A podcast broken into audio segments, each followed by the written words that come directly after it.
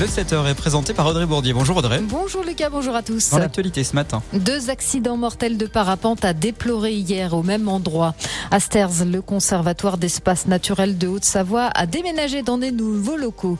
Et puis le cap des 2 millions d'ouvrages empruntés a été franchi à la médiathèque de Bonneville. Mais nous commençons cette édition par euh, cette rencontre entre le gouvernement et les policiers. Gérald Darmanin, le ministre de l'Intérieur, a reçu hier les organisations syndicales pour tenter d'atténuer le mouvement de contestation.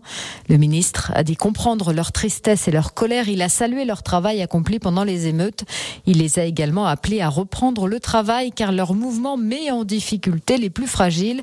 Plusieurs centaines de policiers sont en arrêt maladie pour protester contre la détention provisoire de l'un d'eux pour violence policière.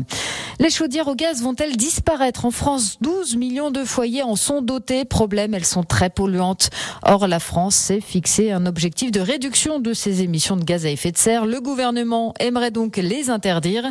Il a lancé une consultation début juin qui se termine aujourd'hui. Ce n'est pas un, mais deux parapentistes qui ont perdu la vie hier au même endroit. Oui, à Taloir, au-dessus du lac d'Annecy, les deux accidents se sont produits à quelques heures d'intervalle. Le premier en début d'après-midi, le second vers 16 heures.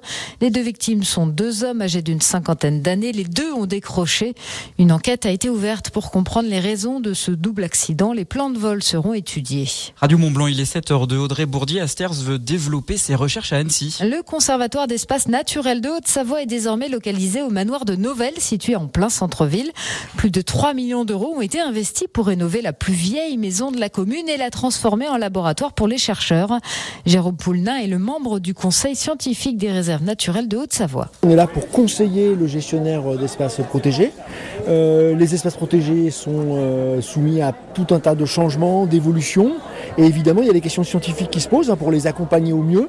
Et donc la mission du conseil scientifique, c'est d'accompagner le gestionnaire des espaces protégés, en l'occurrence Aster, euh, dans cette gestion. Donc ça, c'est une première mission euh, qu'on mène depuis euh, déjà des années et qu'on va d'autant plus facilement mener euh, dans ce nouveau lieu, là où on a à avoir des espaces pour se rencontrer. Et puis en tant que chercheur, par ailleurs, euh, il y a tout un tas de projets menés à deux titres, le conseil scientifique d'une part, et puis des recherches euh, scientifiques menées en collaboration d'autre part. Et en plus d'être désormais un laboratoire pour les chercheurs d'Asters, ce manoir de Nouvelle d'Annecy va aussi servir d'espace de coworking, de salle d'exposition ou encore de conférences pour d'autres scientifiques.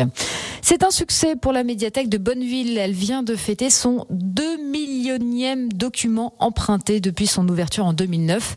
Parmi les auteurs les plus populaires, Guillaume Musso, Marc Lévy et Léna Ferrante. Rayon jeune, Astérix, les Schtroumpfs et Harry Potter séduisent toujours autant les lecteurs. Qui pour arrêter Léon Marchand? Le, nageur toulousain s'est à nouveau imposé hier sur les mondiaux de natation au Japon, cette fois sur le 200 mètres 4 nages. C'est son troisième titre sur ces mondiaux, c'est son cinquième de sa carrière, ce qui fait de lui, à 21 ans seulement, le Français le plus titré sur des championnats du monde. Aujourd'hui, il devrait participer à la finale du relais 4 fois 200 mètres. Et puis plus que trois étapes pour les cyclistes du Tour de France féminin. Au programme aujourd'hui, 122 km entre Albi dans le Tarn et Blagnac en Haute-Garonne. La Belge Lotte qui est toujours en jaune. Hier, c'est l'Allemande Ricarda Bauernenfeld qui s'est imposée.